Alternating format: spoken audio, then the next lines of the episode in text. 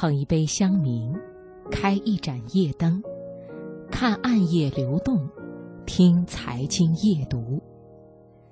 听众朋友，晚上好，欢迎你收听中央人民广播电台经济之声财经夜读节目，我是刘静。人类表达欢乐时最直接的语言就是笑声，笑声也因人而异。但是真挚的笑声所传达的情感是大体一致的。在群体当中，笑声有怎样的特殊意义？两个人同时发出的笑声又泄露着怎样的信息？今晚首先开始的读热点，请你听笑声中的秘密。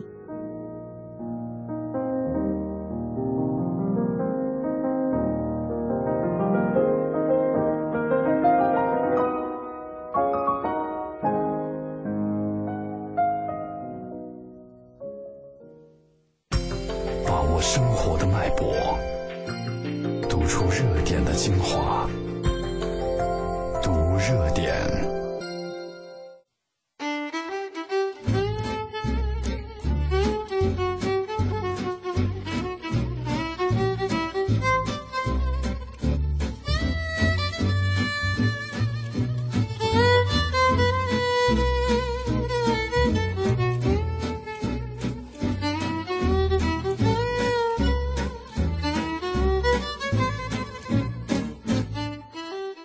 当你和好朋友分享开心事，或者和同事一起听到一个精妙的段子，又或者一家人坐在电视机前看着搞笑的相声，笑声常常会同时从几个人口中蹦出。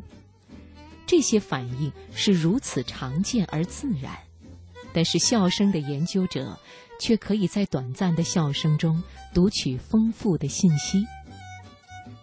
来自加州大学洛杉矶分校的格雷格里·布莱恩特就对笑声研究深感兴趣。在最新一期的美国科学院院刊上，布莱恩特及其团队发现，通过听取一段共同笑声，世界各地的人们都能较好地识别出发笑双方是陌生人还是好朋友的关系。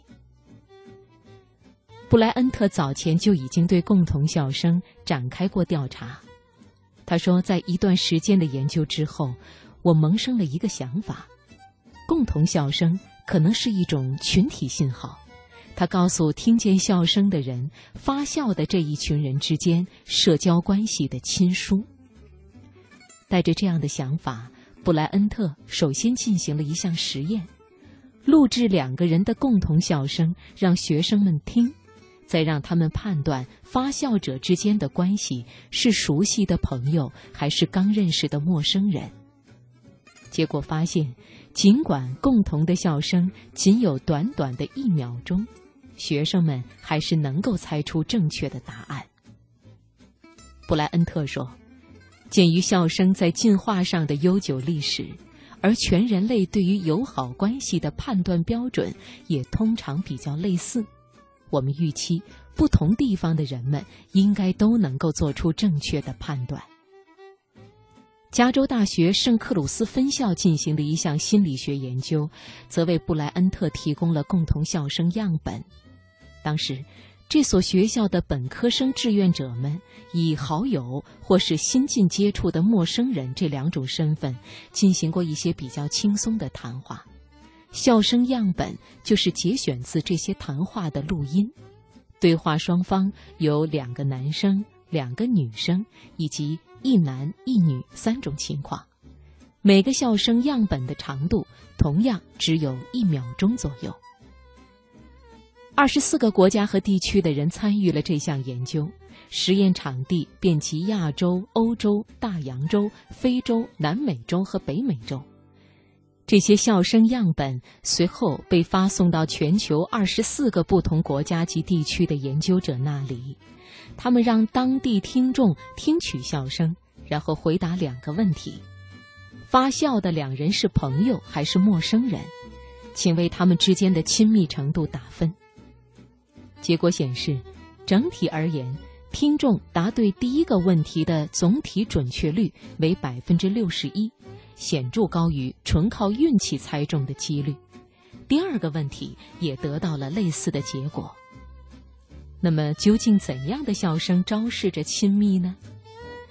在对笑声和听众们给出的答案进行统计分析后，布莱恩特和同事发现，当共同笑声具备以下特征时，人们更倾向于将发笑的两个人鉴定为朋友：第一，笑声更短促；第二，音高和音强的规律性重复次数较少；第三，音高重复的稳定性较高。理解这些量化的指标，可能比直接利用直觉下判断还要难。